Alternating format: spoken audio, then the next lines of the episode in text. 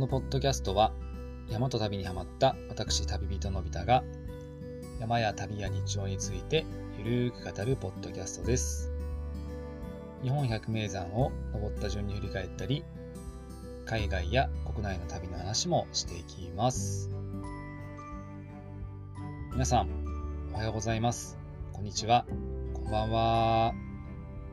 いかがお過ごしでしょうか？えー今日はお知らせからです。あのー LINE の方で、えーと、グループトークができるオープンチャットってあると思うんですけども、あのーそこに、えー僕と山友達の、えー、綿さんと二人で、えーと、チャットのルームを立ち上げました。えーと、名前はですね、えー、かっこ、登山、かっこ閉じ、山旅テント泊っていう名前です。で、こちらは、えーと、まあ、いつも山歩きながら、僕と綿さん二人で、なんか同じようにこう、テント泊とかできる仲間がいたらいいですよね、とかって言って、まあ、話してるんですけども、まあ、なかなかこうね、こう、同じような仲間を見つけるっていうのはなかなか難しくて、じゃあ、自分たちで、なんかこう募集しちゃいますか、みたいな話になってですね、あのー結構最近から始めました。で、まあ、メンバーはまだ僕とあたさんだけなんですけども、この、えっ、とまあ、山旅テント泊っていう部屋では、一応なんか、こう、テント泊はしてるんですけども、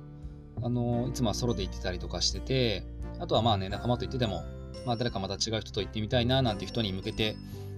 一緒にあのテント泊しませんかっていうような、えー部屋なんですよね。で、えっ、とね、一応あのーまあこれ、えっ、と、興味ある方はぜひ覗いていただきたいんですけど、内容としてはですね、あの、一応こんな感じになっています。えっ、と、テントワークを、まあ、ソロでもできる方。なので、こう、なんだろう、あくまで、えっ、と、自分でテントワークできるんですけども、えーまあ、他の人とも行ってみたいなっていうような感じですね。なので、あの、これからちょっとテントワーク始めたいんだけど、ぜひ連れてってくださいみたいな方はちょっと、あのー趣旨と異なってしまうかもしれませんので、えーまた別の機会にご一緒できたらと思います。あとは、えっ、と、まあ、できれば、え登山口までね、各自アクセスができる方ですね。なので基本は、えっ、と、現地解散、間違えた、現地集合、現地解散みたいなスタイルでやっていきたいなと思っています。で、えっ、と、まあね、あのメンバー各自が、え自分で登山の計画を立てて、あの、皆さん一緒に行きませんか？みたいな感じで、随時こう企画を発信できるようなことができたらいいなと思います。で、あとはこれあくまであの、まあ勝手にこう仲間を募ってるだけですので、えっ、と、まあ、あの、各自で、あの、登山の保険とかを入っていただいて、まあ何かもし事故が起こってしまったときは、特にね、企画した人や、あのなんだろう、リーダーとかに責任があるというわけではなくて、あくまでね、あの自分ができるっていうスキルの中でいけるものを見つけて、まあ、い行きましょうっていうような感じになっております。はい。ざっと話しましたけども、あの、もしご興味がある方は、ぜひ LINE のね、オープンチャットから、えー登山、山旅テント泊っていうので検索して、えー今、僕と渡さん2人でおりますので、ぜひそこから一緒に来ませんかなんて入ってきたら、来ていただけたら嬉しいです。もちろん、あの、一回やってみて、あの、ちょっともう合わないなとかだったら全然、あの、もう一回だけでもいいですし、はい。そんな感じで気軽に、まあ、あの、あの、一緒に行ければいいなと思っております。ちなみに、あの、まだちょっと暫定なんですけども、一応12月の、えっ、と、90かな。天気次第になるんですけども、一応今2人で、えっ、と、奥秩父の方にテント泊に行こうかっていうことで話をしています。ぜひぜひ、あの、テント泊されてる方で、あの、ご一緒できる方いれば、あのー一緒に登りましょう。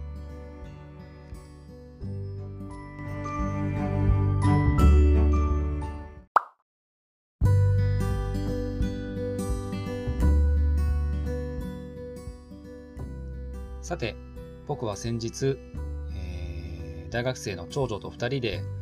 えー、町田ゼルビアの最終節ですね、えー、アウェイ、ベガルタ仙台戦を見るために、えー、2人で、えー、仙台まで旅をしてきました。いやー、楽しかったですね。あのー、まあ、日曜日に試合があったので、土曜日に移動したんですけど、えっ、ー、と、土曜日はね、あの、午前中に、え、ー、と、三条の小学校の運動会があったので、まあ、それを見てから、えっ、と、昼過ぎぐらいですかね、えー、二人で車で出発しました。で、なんか、あの仙台のホテルが、もう全く、全く空いてなくて、どうしようかななんて思ってたんですけど、じゃあ、せっかくだから、まあ初日の晩は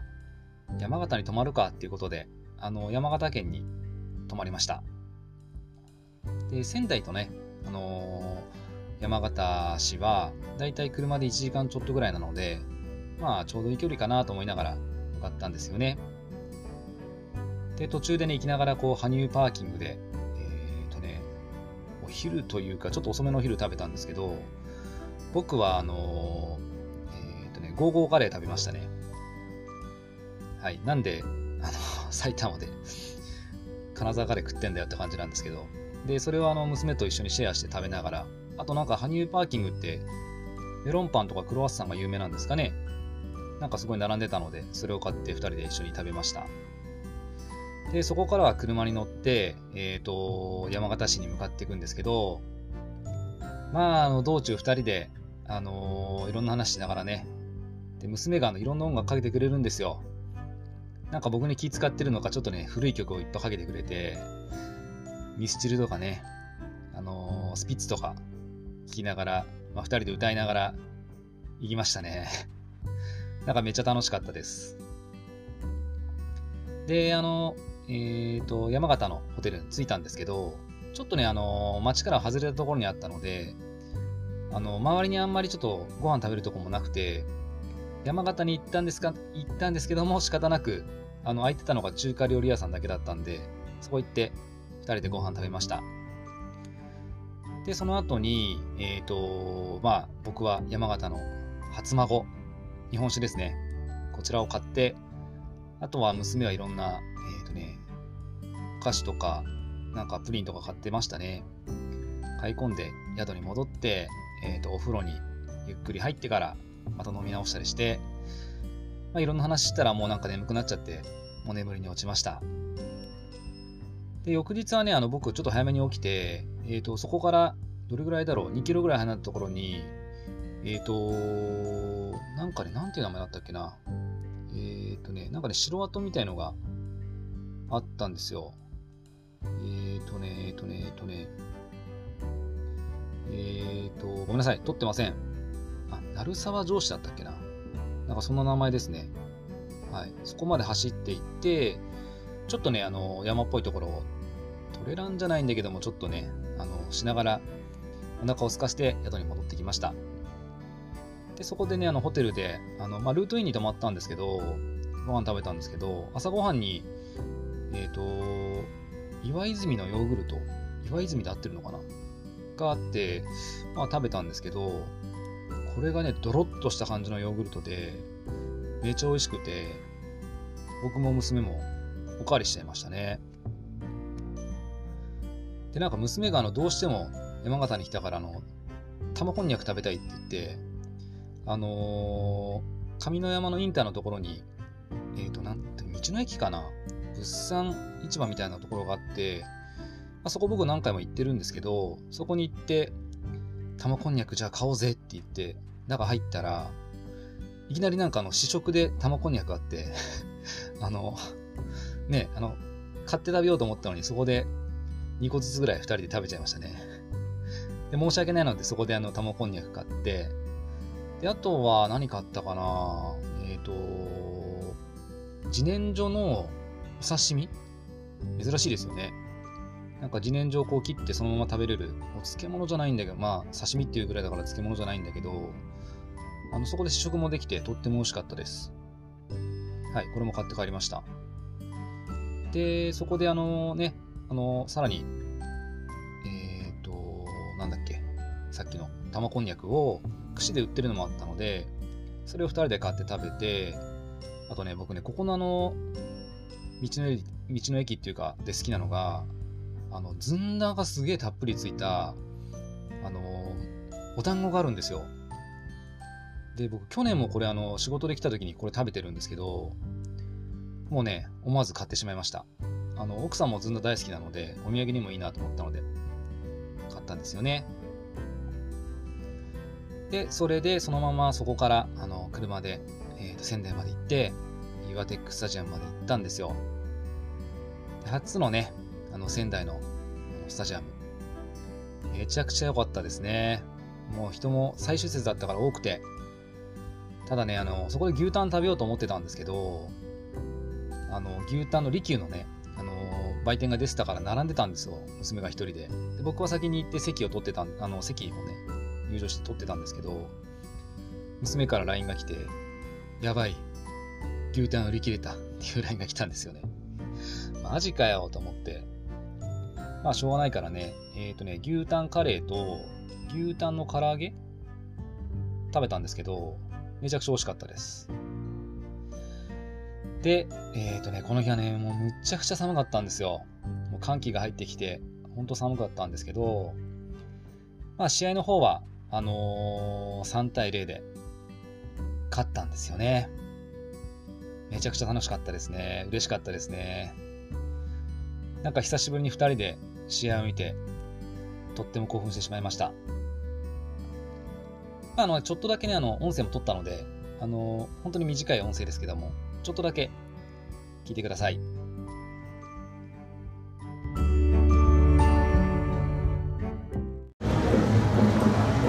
岩テックスタジアムに入りました。町田ゼルビア。2023J2 リーグ最終節。いよいよスタジアムに着きましたよ。さあビジター席に入っていきたいと思います。おお近っ。めっちゃ近いよ近い。めっちゃ混んでるし。おおすげえすげえ。近い近い。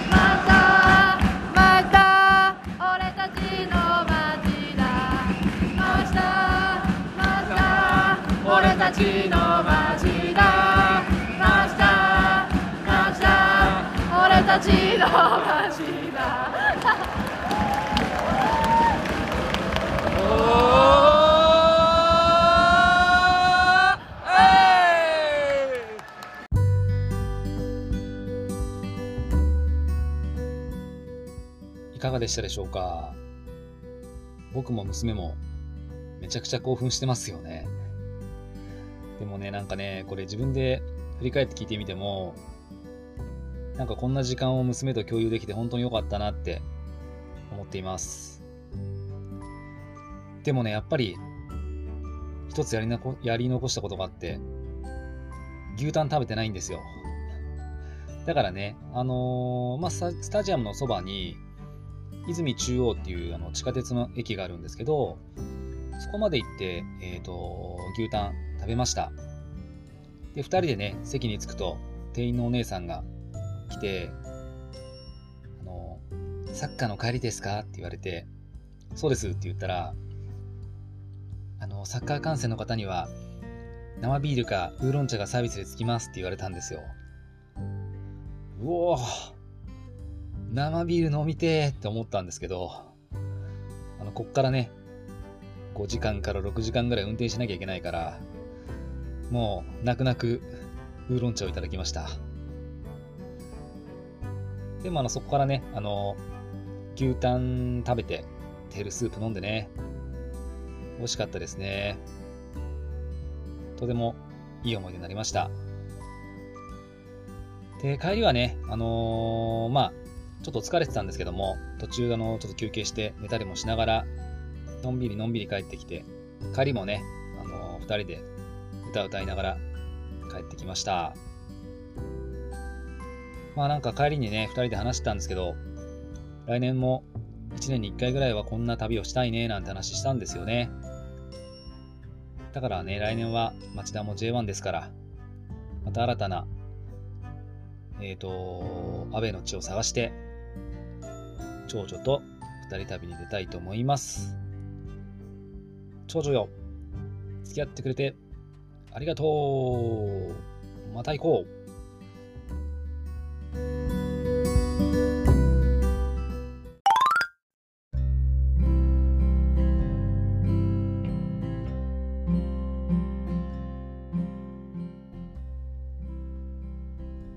今回のエピソードは、え11月上旬に旅した八ヶ岳日帰りのお話です。えっ、ー、と、11月の頭に3連休があったと思うんですけど、あの、僕はそこを使って、本当はね、えっ、ー、と、1泊2日で、えー、八ヶ岳あたりでテントワークしようかななんて思ってたんですよ。なんですけども、あの、登山に行く前日に、しかも夕方に、あの、仕事でちょっとね、あの、トラブルがあって、ちょっとだいぶバタバタしてしまって、あのー、もうとてもね、テントワークで出かけるっていうメンタルにちょっとならなくてですね、もう正直ちょっと山行くのもやめようかななんて思ったんですけど、うーん、なんかね、3日間家にいてもしょうがないなっていう気もしてて、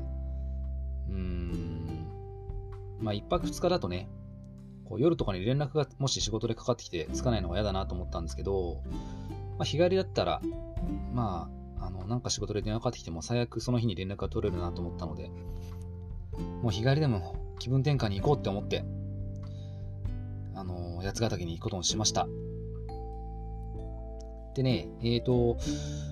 えっ、ー、と、今回のルートは、えっ、ー、と、八ヶ岳のまあ、南がいや南八ヶ岳の、あのー、まあ、一番メジャーな登山口ですね。あの、湊っていうところがあるんですけども、そこから、え、ー、と、どっち回りって言ったらいいんだろう。え、ー、と、半時計回りですかね。で、えっ、と、阿弥陀岳、赤岳、横岳、陽岳って回って、また湊に戻るっていうようなコースなんですね。で、まあ、距離がだいたい20キロ弱ぐらい。でも標高は、まあ、1500ぐらい登るので、で、コースタイムも実はこれ10時間超える感じだったから、しかもね、結構ね、険しいとこも通るんですよ。あの、なので、うん、あのー、まあ、ちょっと、ね、日帰り行くのはちょっとしんどいのかななんて思いつつ、ただね、あの途中のこう、まあ、全部ぐるっと回んなくても、あの途中でえー、阿弥陀岳まで行ってそこから降りることもできますし、赤岳まで行ってそこから降りるってこともできる感じだったので、まあとりあえずできれば赤岳ぐらいまでは行きたいなと思って、赤岳っていうのがまあ八ヶ岳の手法一番高いところなんですけど、まあそこまで行って、まあ時間的にまだ行けそうだったらその先も行こうかなとかですね、体力的に行けそうだったら行こうかななんて思いながら、まあちょっとそういうこう、なんていうのかな、予備ルートっていうか、その途中でダメだったら降りるっていうのあのルートのことを、まあ、エスケープルートっていうんですけど、あのエスケープルートがいくつかあったので、あのー、なんとなく、まあ、気楽にというか、行くことができました。自宅を3時、3時半ぐらいだったかな、に出発したんですけど、えっ、ー、とね、6時前には、えー、港に到着しました。で、まあ3連休の2日目だったんで、行った日がですね、もうあの港の駐車場いっぱいかなと思ったんですけど、やっぱりね、もう11月ってこともあって、あの、3連休中日、中日なのに、結構空いてましたね。はい。で、えっ、ー、と、まあ、そこに、えっ、ー、とですね、何山荘だっけな。八ヶ岳山荘ですね。八ヶ岳山荘っていうあの山小屋があって、ここであの駐車場の受付をします。で、ここはあの1泊、えっ、ー、と、1泊とか1日、駐車料金800円ですね。確かね、以前500円だった気がしたんですけど、上がったんですかね。はい。で、そこで、まあ、受付をして、えー、スタートを切りました。で、あのー、最初に向かうのは、えっ、ー、と、阿弥陀の方に向かうルートなんですけど、えっ、ー、とね、小小屋山っていう山なのかな？そっちを回っていくルートで、実は僕そこの山は、あの本当にお父さんと一番最初に行った時に、あのそこまで行ったん、逆回りで来たんですけど、最後間違えてあの、ちょっとね、違う方に降りてしまったんですよ。なので、この港からあの小屋山っていうところに登るルートっていうのは正直僕の中でこう未知の世界で、どんな感じかなと思って歩きました。で、6時過ぎからスタートしたんですけど、えっ、ー、とね、まあ、本当に阿弥陀の方に着くちょっと手前ぐらいまで、誰にも会わなかったですね。うん。まあ、静かな山を歩きました。ただやはりね、あのもう、まあ紅葉も終わってるかなと思ったんですけど、意外とまだあって、山の上っていうよりかは、あの、ちょっと上がったところから下の方とか見ると、結構紅葉が広がってて、とても綺麗でしたね。で、えっ、ー、とね、硫黄の、硫黄じゃないや、えっ、ー、と、阿弥陀岳の少し手前まで来ると、かなりこう、急な山道になります。で、あのー、もう高い植物もなくなってくるので、風も結構出てきて、で、さすがにね、11月の、まあ、八ヶ岳、風が吹くと結構寒かったですね。ただその分あの空気が澄んできたのか、とても綺麗で、まあ、右の方を見ると、えー、南アルプスの、えー、千丈ヶ岳、甲駒ヶ岳、北岳、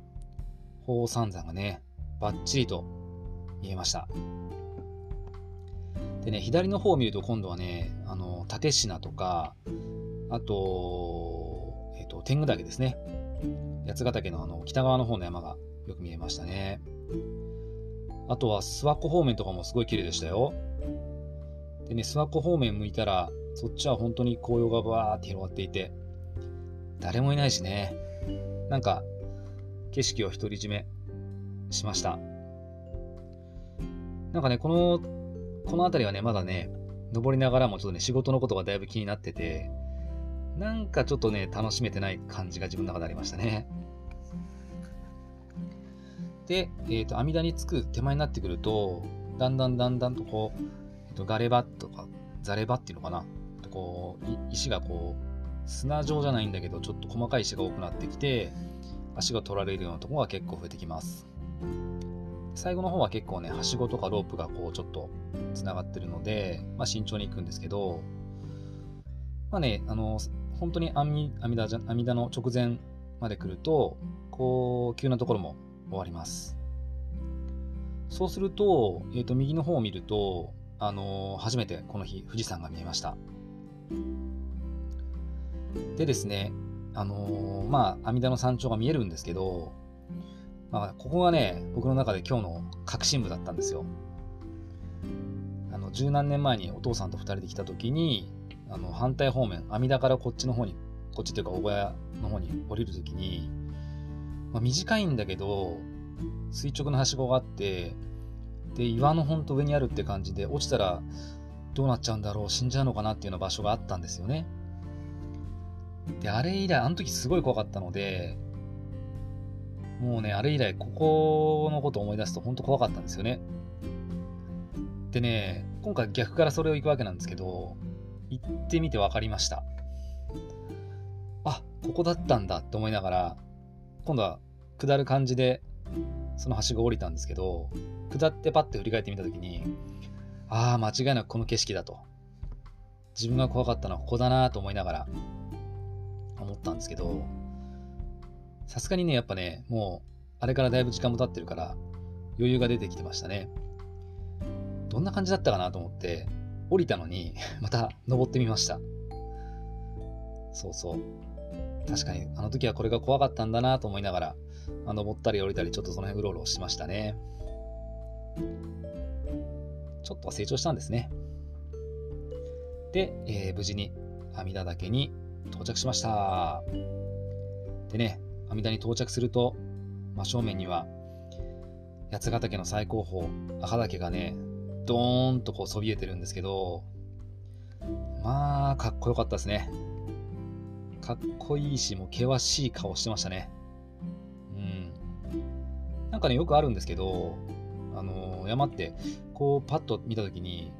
うわあんなきついとこ登るのかなとか、登れるかなって思うんですけど、行ってみるとそうでもないんですよね。そうそう。だからね、あの、ちょっと怖い顔してるなと思ったけど、まあ、赤岳は何回か登ったことあるので、雰囲気分かってたので、まあ、ちょっと落ち着きながら景色を堪能しました。でね、あの、阿弥陀でこう、ちょっと一人で休憩してたら、えっ、ー、と、ソロで登ってきた女性の方がいらっしゃって、あのー、ちょっと写真撮ってくださいなんて言われて、写真撮ったりしたんですよね。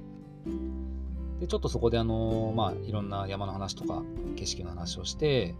まあ、どこまで行くんですか？なんて言ったら、まあ、その女性の方は、これから赤岳まで行って、そこから港に降りるんですよって言ってて、で、僕も、まあ、僕も赤岳まで行って、まあ、行けたら、その先も行こうかなと思ってますとかって話をしてたんですよ。まあ、そこで、まあ、そんな話をして、えーと、その女性の方とはお別れしました。で、ここから、えー、まあ、最高峰の赤岳に向かっていくんですけど、この阿弥陀からの赤岳に向かう途中には、まあ、中岳っていうちっちゃいピークがあるんですけど、そこへ下る道がね、結構ざれてるし、うん、まあまあちょっと嫌な感じはしましたね。でもまあそこ下りきって、まあ、中岳も登りきって、で、まあ、あの赤岳に向かっていくんですけど、まあ、赤岳の最後の方は、もう結構なんて言うんだろう、アスレチックみたいな感じで、まあ危ないところはないんですよね。まあ岩場ですけども、まあ岩でこう手を掴んだりしな、手で岩掴んだりしながら登っていきます。そしてね、ついに、まあ風もだいぶ出てましたけど、無事に赤岳に到着しました。2899メートル。何回目ですかね ?4 回目の、4回目 ?5 回目 ?4 回目かな？の赤岳ですね。さすがに赤岳にはたくさんの人がいて、びっくりしたのは、えっ、ー、とね、中国か韓国の、ね、団体のね、お客さんがいましたね。びっくりしました。赤岳の山頂はまあ人もいっぱいいたし、僕は何度かの登ってもいたので、もうちょっとすぐに写真だけ撮って通り過ぎて行ったんですよね。で、この時点で、えっ、ー、とね、僕の予定では、1時までにここに来れなかったら、えっ、ー、と、もうそこから降りようと思ってたんですよ。でも赤岳の山頂に着いたのが、まだね、10時半前だったので、ああ、いいペースだなと思って、じゃあこの先も行こうと思って進むことにしました。で、僕はあの、このえっ、ー、と、伊予岳から赤岳の区間っていうのかな。一番南、南八ヶ岳でも人気のある場所なんですけど、こって、あのー、まあ、危ないわけじゃないけど、まあ、それなりに楽しめる場所なんですね。岩が、岩もついてて、えー、楽しいんですけど、えっ、ー、とね、いつもね、あの、硫黄の方から来てたんですよね。硫黄から赤岳っていう向かってたんですけど、今回初めてえー、赤岳から、えー、硫黄の方に向かいましたね。はい。で、ね、えっ、ー、とね、横岳の方に向かっていくんですけど、あのー、まあ、地蔵の頭っていうところがあって、お地蔵さんがあるんですけど、この辺りに来た時はね、結構風強かったですね。結構強かった。寒かった。でもね、まだ雪とかもないし、まあ大丈夫かなと思って進んでいったんですけど、まあ、意外に横岳までがこんな長か長かったっけなっていう感じで、はい、あの結構疲れましたね。でもね、途中途中でこうちょっとパッと振り返ると、えっ、ー、と、さっきまでね、歩いてきた稜線がすごい見えて、まあ、阿弥陀からこう赤岳へ向かう稜線っていうのかな、そこが見えて、あんな険しいとこ歩いてきたんだなってなんかこう、うん、とても、えっ、ー、と、びっくりしたし、すごいなんかこう、達成感がある時間でしたね。で、無事に横岳にも到着しました。そして最後は、えー、最後に向かうピークは、え、ー、と、硫黄岳なんですけども、えっ、ー、と、まあ、硫黄岳山荘の方までずっと下っていくんですけど、そこも結構風が強くて難儀しました。でね、なんか僕のイメージで、あの、硫黄岳山荘っていうところが、まあ、あるんですけど、そこの先に、まあ、硫黄岳のピークがあるんですよ。なんかそこって僕の、なんかフラットなイメージがしてたんですけど、あのー、結構登るんですね。僕、ちょっと舐めてましたね。なんかあの、もう、終わった感があったんで、勝手に。意外と、あ、登ってる登ってると思いながら、はい。あの、頑張って、硫黄岳まで来ましたね。で、硫黄岳の上は、えっ、ー、と、こう、すごいだだっ広い、こう、台地になってて、で、こう、爆裂火口って言って噴火口があるんですよね。で、陽岳まで来ると、もうあの、そこから先っていうのかな、えっ、ー、と、北八ヶ岳の景色がバッチリ見えましたね。えっ、ー、と、天狗岳とか、あと立科ですね。とってもいい景色でした。そしてね、あの、北八を見た後に後ろを振り返ると、今度はね、本当に今日歩いてきた道が全部見えるんですよ。阿弥陀、中岳、赤岳、横岳、そして自分がいるのが硫黄岳。贅沢な景色ですね。こんなに歩いたのかってね、うん、なんか思いにふけってましたね。で、最後こう、赤岳高専という方に下っていくんですけど、そこの最後樹林に入る前にね、もうちょっとね、そこ、樹林に入っちゃったらもう見えなくなるので、結構な時間止まって見ちゃいましたね。もう見納めというか。うん、こんなになんだろう。しっかりとこう、八ヶ岳の山を見たって、いつぶりだろうなって思っちゃいましたね。あとはまあ下るだけなので、えー、そこからずっと下っていくと、えーと、赤岳高専という山小屋に着きます。ここはあのテント場もあって、えっ、ー、とね、お風呂もあるんですよね。確かあったと思います。まあ、高専というぐらいだって。で、僕は泊まったことないんですけど、ここの名物は、はい。何だと思いますか？ここね、あのー、ステーキ食べれるんですよ。そう。だからね、あの、ステーキ食べに来る人も多いですね。あと、ここ通年営業の山小屋で、あのー、前にこう、冬、前っていうか小屋の前に、あのアイスキャンディーって言ってこう、アイスクライミングができる、あの壁を冬に作るんですよね。なんかね、ちょっともうそれっぽい準備を始めてましたね。僕はここであの、ちょっと遅めの、あの、お昼ご飯ということで、ラーメンとパンを食べました。その後は、もうあと下るだけなので、のんびりのんびり、あの、北沢っていうあの、川をね、川を横に沢の音を聞きながら、のんびりと降りていったんですよね。で、無事に、え、ー、と、3時前ですか。え、ー、と、スタートの港にある、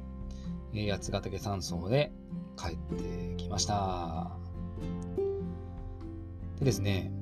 あの、前回僕行った時もそうだったんですけど、ここちょっといいのは、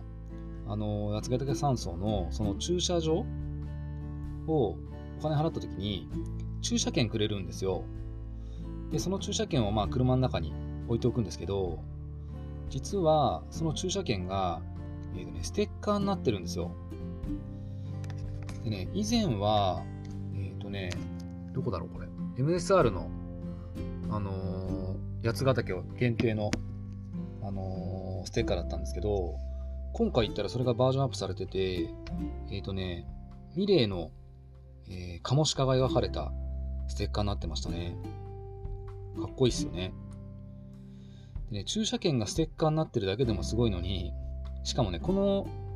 駐車券を下山後でも、まあ、スタート前でもいいんですけど、あのー、山荘の中に持っていくと、あのー、コーヒー一杯ね、サービスいただけるんですよね。これ本当に僕いつもね、思うんだけど嬉しいサービスです。なので僕山小屋の中であのコーヒーを、あの、入れたてのコーヒーをいただきましたね。疲れた体にとっても、コーヒーが美味しく感じました。さあ、それで帰ろうかなと思って、こう、駐車場に向かって、自分の車に向かっていったら、あの、女性の方がいらっしゃって、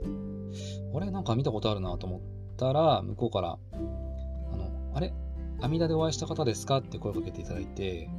あっと僕も思って、あの、阿弥陀岳の上でね、ちょっと写真を撮って、えっ、と、ちょっとだけお話しさせていただいた方だったんですよね。なんかあのー不思議な感じでした。もう山の上でお別れしたのに、また下でね、再会して、うん、なんか少しお話できて、なんかちょっとご縁を感じましたね。そこでちょっとまたね、あの今日の山の話とかさせていただいて、とっても素敵な出会いでした。はい。えー今回の八ヶ岳はこんな感じだったんですけども、えーと、まあね、総括してみると、えーと、まあ、今回は本当はね、テントワークで行きたかったんだけど、まあ、それが行けなくて、なんか歩きながらもね、ちょっと仕事のことで悶々としながら登ってたんですけども、なんかね、後半の方は、もう山の雄大さに、こう、心を、というかね、気持ちを、がもうそっちに向いていて、仕事のことはもう忘れてましたね。なんか、あとは思い出しても、まあなるようにしかならないかななんて思いながら歩いてました。で、結局、行ってよかったですね。あの家でこう仕事のこと悩んでて、どうしようかなって思っていかないよりも、行ってやっぱりストレスもこう少し軽減できたし、自然の空気にも触れられて、うんやっぱり自然に身を置くっていうのは大事ですね。なんか秋の八ヶ岳で救われた気がします。まあまたね、あの八ヶ岳は、えー、と冬も楽しめる山ですので、ちょっとこれからも、まあ、近いしね、楽しんでいきたいと思います。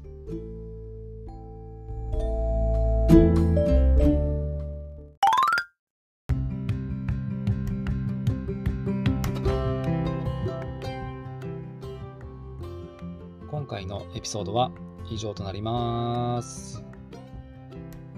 当初はテント泊で、えー、と行こうと思ってたのが、えー、と八ヶ岳の東側にある、えー、と本沢温泉っていうところなんですよね。で、ここはあの温泉っていうぐらいなので、えっ、と、まあ、あの山の中で温泉に入れるんですよ。で、日本で最高所にある、野天っていうんですかね、あの野原の野に、えっ、と、天、天気の天ですね、野天風呂。ここね、前から気になってたので、まあ、寒くなってきましたしね、まあ、今回行けませんでしたが、いつか行ってみたいと思います。はい。あと、あのー11月の、えー17日に、えーフードトラック、くたなさんが主催の、えーと、夜チルというイベントが行われました。